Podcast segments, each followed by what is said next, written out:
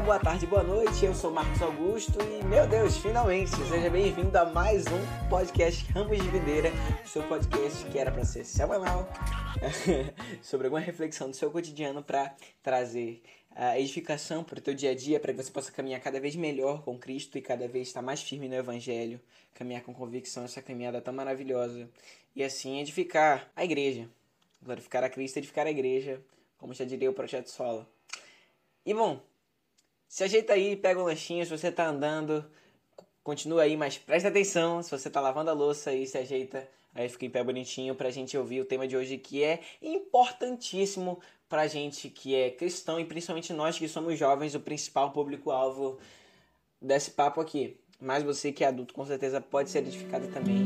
Não sai daí que vai ser sensacional. tema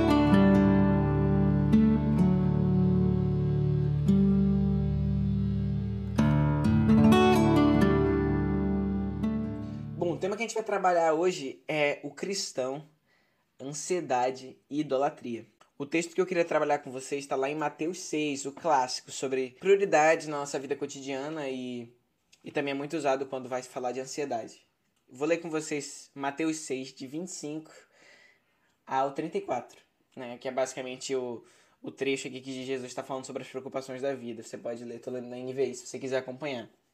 Portanto, eu lhes digo: não se preocupem com a sua própria vida, quanto ao que comer ou beber, nem com seu próprio corpo, quanto ao que vestir.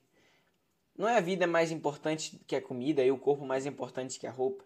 Observem as aves do céu, não semeiam nem colhem, nem armazenam em celeiros, contudo o Pai Celestial as alimenta. Não tem vocês muito mais valor do que elas? Quem de vocês, por mais que se preocupe, pode acrescentar uma hora que seja a sua vida? Porque vocês se preocupam com roupas. Vejam como crescem os líderes do campo. Eles não trabalham nem tecem, contudo eu lhes digo que nem Salomão, em todo o seu esplendor, vestiu-se como um deles. Se Deus veste assim a erva do campo, que hoje existe e amanhã é lançada ao fogo, não vestirá muito mais a vocês, homens de pequena fé. Portanto, não se preocupem dizendo o que vamos comer, ou o que vamos beber, ou o que vamos vestir, pois os pagãos é que correm atrás dessas coisas. Mas o Pai Celestial sabe que vocês precisam delas. Busquem, pois, em primeiro lugar o reino de Deus e a sua justiça, e todas as coisas lhes serão acrescentadas. Portanto, não se preocupem com amanhã, pois amanhã trará suas próprias preocupações. Basta cada dia o seu próprio mal.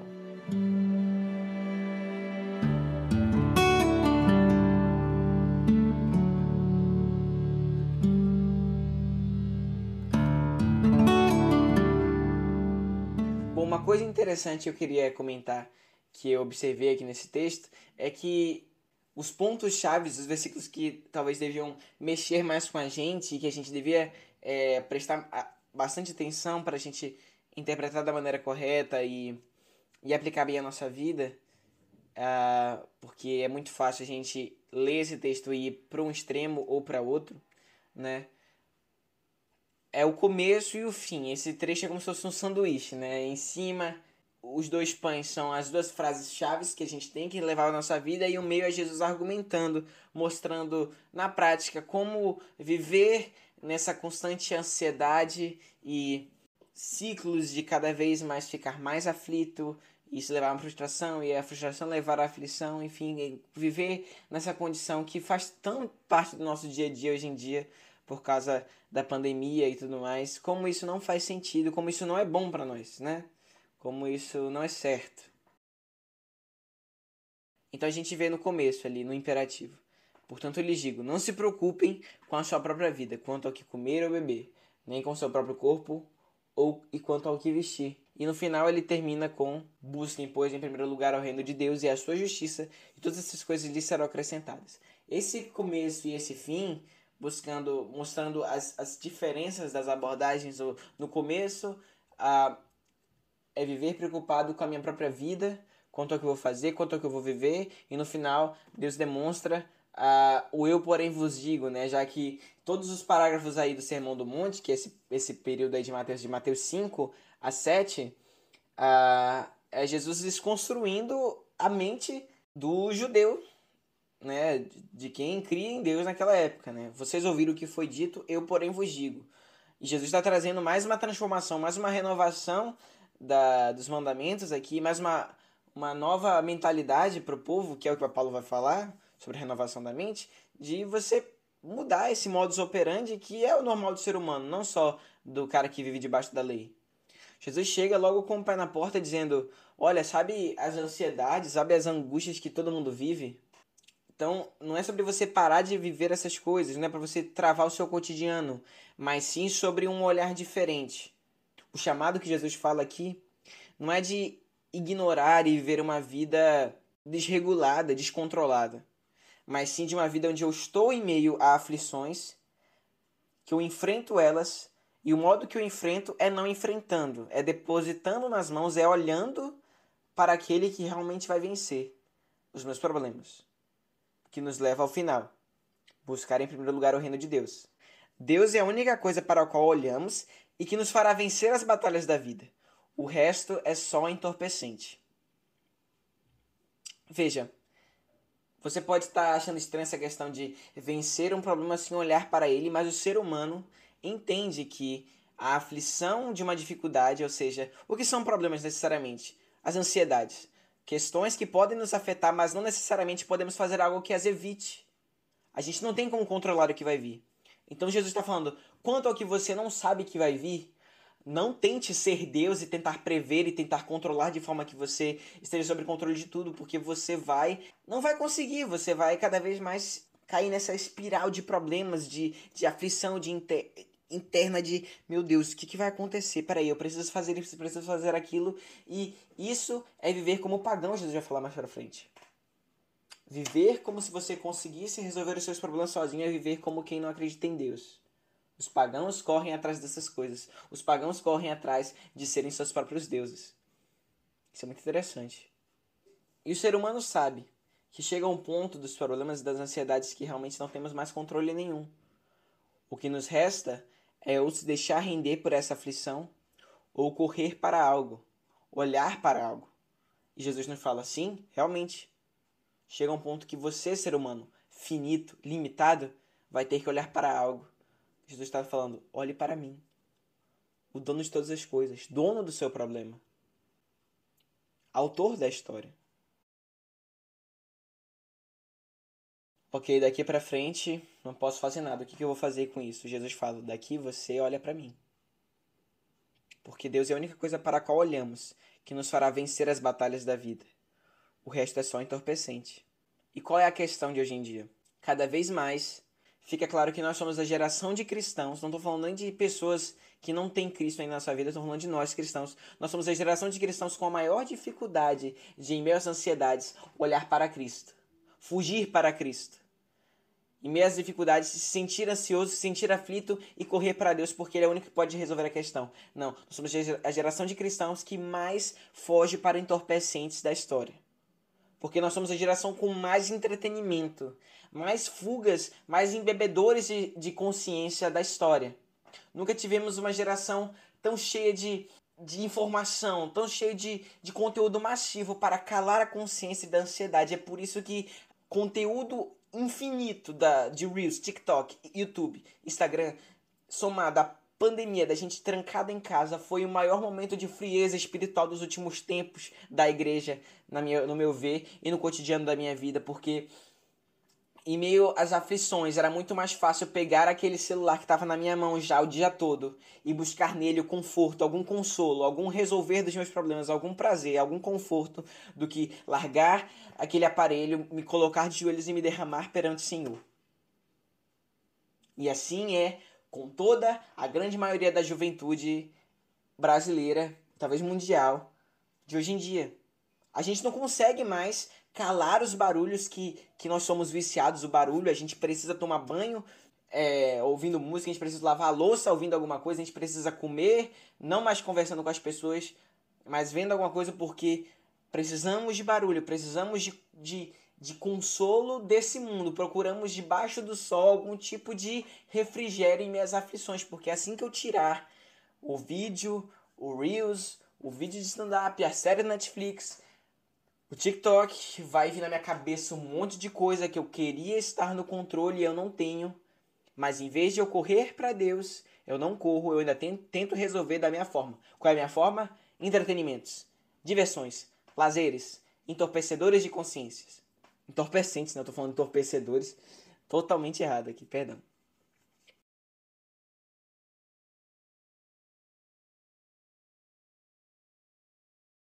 A questão fica mais complicada ainda no mundo que a gente vive hoje, onde os entretenimentos que a gente foge muitas vezes são cristãos, são gospel, são TikToks, influenciadores gospel, pregações no YouTube, grandes entrevistas de teólogos que a gente gosta e acaba que por meio de algo que era para ser benção na sua vida, muitas vezes nem é, é só uh, entretenimento inútil com uma roupagem cristã, né? Só dancinha crente lá. A gente cai nessas armadilhas, muitas vezes criadas pelo nosso próprio coração, e a gente tem a consciência calada, porque afinal é um conteúdo cristão, não é mesmo? Né?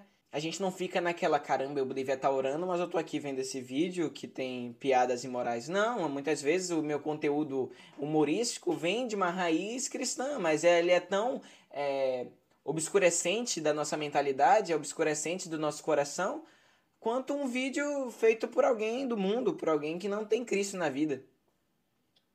Né? Então, é uma geração com muitas coisas que calam a nossa consciência, calam o Espírito Santo. E muitas vezes essas coisas que nos, que nos calam a razão são vindouras de, uma, de raízes evangélicas. E como isso é perigoso, como tem sido perigoso, como a gente tem caído nessas armadilhas de viver em constante ansiedade. Todo mundo tem ansiedade no fim das contas, porque se não fosse a, a grande ansiedade, não haveria uma, uma quantidade tão massiva de conteúdo hoje em dia. Podcasts ganharam o mundo, ganharam o Brasil por causa disso, porque são conteúdos grandes e com uma aparência de que está te ensinando alguma coisa, né? Você fica horas e horas com a consciência dormente dos seus problemas, das suas angústias. Só que por mais grande que aquilo ali possa ser, aquilo ali não vai ser eterno. E quando acabar, tá lá tudo de novo, a sensação de tristeza, a sensação de angústia, a sensação de frustração. E, de novo, você vai se sentir aflito. E aí acaba um vídeo no YouTube, você já fecha, você já tá procurando outro para que você não tenha um momento em que você tá em silêncio, porque silêncio igual a raciocínio e raciocínio igual a pensar nos meus problemas, pensar nos meus problemas igual a ansiedade porque eu não tenho controle e não ter controle igual a vou ter que me curvar perante Deus que tem controle sobre todas as coisas e no fundo eu não quero. E aí que entra a questão da idolatria desse vício que a gente tem em meio aos nossos problemas, a gente querer resolver com os nossos próprios métodos, que são mais prazerosos à nossa carne. Veja bem, eu não estou desconstruindo que alguma coisa aqui ou chegando aqui para te dizer que, que ansiedade é simplesmente falta de Deus. Existem pessoas com transtornos, mas essa cultura de conteúdo massivo tem gerado uma geração ansiosa simplesmente por ser viciado em entretenimento. Às vezes era uma ansiedade pequena que eu acabei cedendo e começando a tentar supri-la com conteúdo na internet. E, e ficar tanto tempo na internet me fez ter outros problemas. E cada vez mais problemas vou precisar de mais conteúdo. Entende que foi algo gerado artificialmente, algo que devia ser talvez patológico, digamos assim, a ansiedade como um transtorno é, psíquico da pessoa, né? Posso estar falando besteira aqui, já desde já peço de perdão, mas algo que devia ser um transtorno é gerado devido a essa, essa rotina de não enfrentar a realidade, né? No sentido de me manter são, me manter sóbrio. Nós não estamos sóbrios a maioria do tempo, porque a gente está sempre com algum conteúdo. A gente não consegue fazer coisas cotidianas em silêncio mais. É muito difícil, eu digo isso para mim mesmo. Né? Quanto, quantas vezes você já se atrasou, seu dia foi um pouco mais demorado, porque para cada atividade você precisava de um conteúdo diferente. Agora, para lavar louça, precisa de um podcast. Para fazer tal coisa, precisa de uma série, uma música. Né?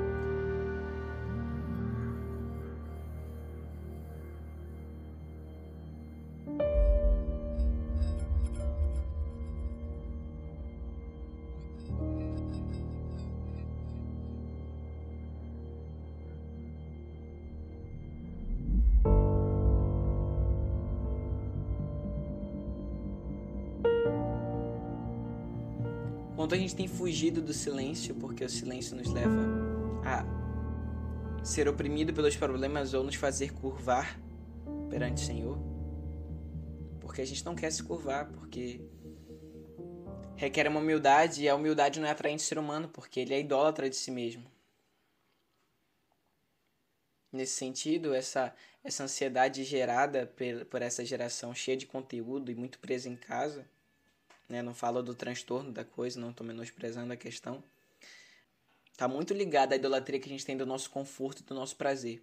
Porque preferimos ficar horas e horas buscando conforto onde a gente não vai achar, porque aqui embaixo tudo é passageiro, nada é eterno como o Senhor. A gente prefere ficar nessa busca que a gente sabe que já vai dar errado, caindo cada vez mais pro fundo do poço, do que se curvar perante Deus. Efésios 4, 17 e 19 diz que, que os pagãos que, que vivem assim, como Jesus também está dizendo aqui no texto, que antes a gente vivia nessa inutilidade dos pensamentos, sendo cada vez mais depravados, porque quanto mais vaziamente, quanto mais cheia de besteira, de inutilidade, mais nós cavamos mais fundos no oceano de perversidão que o nosso coração pode produzir atrás de algo que nos satisfaça. Por isso que o dia todo só com conteúdo que não agrega nada na sua vida de verdade, nada que vai trazer mais para perto do Senhor, nada que vai te fazer produzir algo que engrandeça o reino, vai te levar a cada vez perversões piores, conteúdos mais chulos, mais baixos. E aí chega a pornografia, é, conteúdos que só te escravizam cada vez mais atrás de prazer, prazer, prazer, para calar o nosso coração que está angustiado de coisas, porque ele prefere isso, essa vida escrava, do que se curvar perante o Senhor, que é a melhor coisa que o homem pode fazer, é o que ele nasceu para fazer, adorar o Senhor, ter tempo com Ele, ter relacionamento. Então Jesus não está te chamando, ei, olha, os problemas, olha só para mim, porque eu sou um, um cheio de ego. Não, ele está nos apresentando a chave das coisas, a melhor coisa que a gente pode fazer, correr para o Criador que nos ama, que nos quer bem, e é a melhor coisa do universo, e por isso que ele se oferece.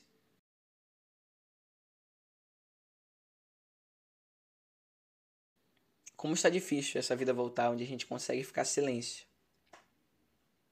Onde a gente não precisa de entretenimentos e mais entretenimentos. Porque no momento da angústia, a gente corre para o Senhor.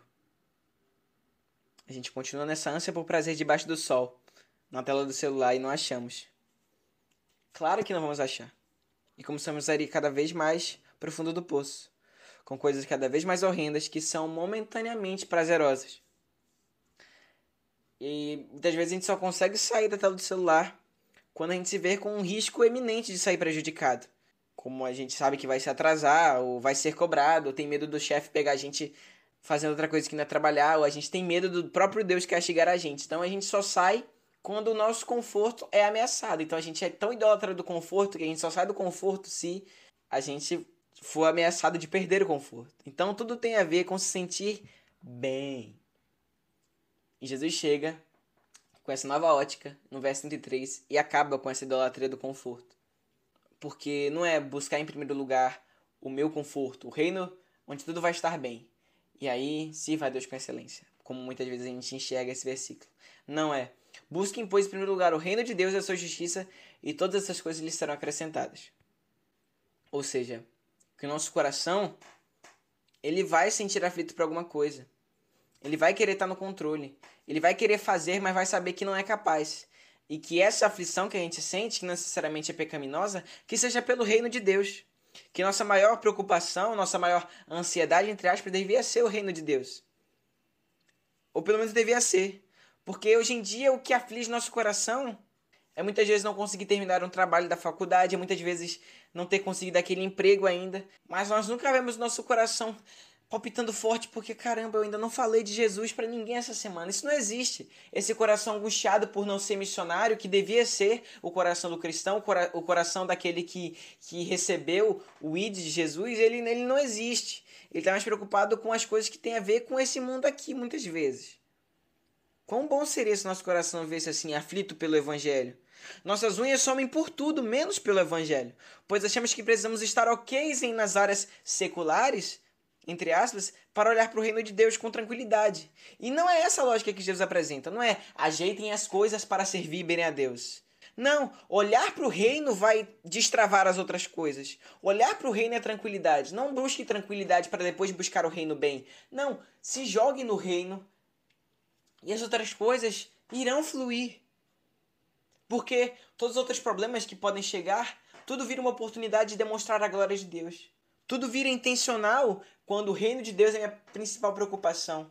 Tudo vira mais fácil de lidar quando o reino de Deus é o grande ponto da minha vida, é a única coisa que importa no fim das contas. Não podemos viver numa vida onde a gente está tentando sempre girar prato, que nem aqueles pratos de ciclo que a gente gira com o pauzinho embaixo para equilibrar. Aí uma hora tá caindo, a gente vai lá, ajeita, aí corre pro outro e tal. Pronto, o reino de Deus tá bem, eu tô conseguindo, acho que eu vou pensar em evangelizar alguém. Não, não, não. Não ligue para os pratos, olhe para Deus.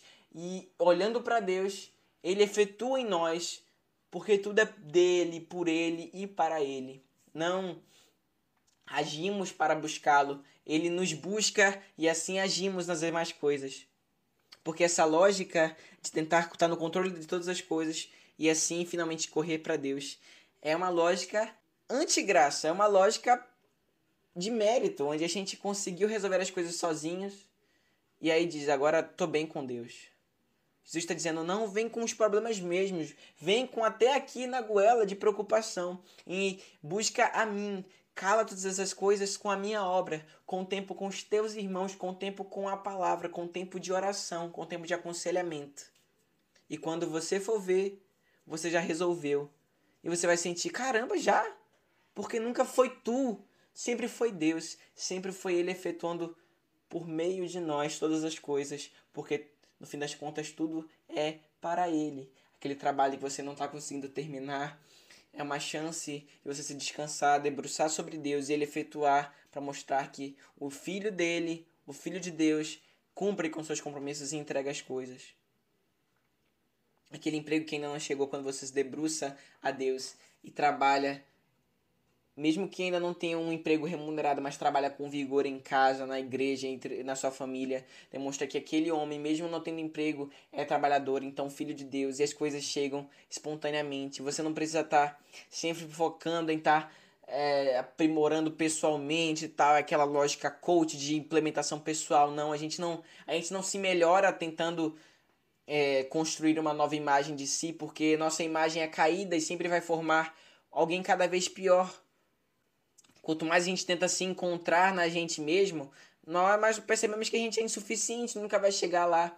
E quanto mais olhamos para Deus entendemos que é Cristo que vive em nós, nós somos meramente tubos, ramos de videira. E os ramos de videira não vivem em ansiedade porque dependem simplesmente da videira. Ele efetua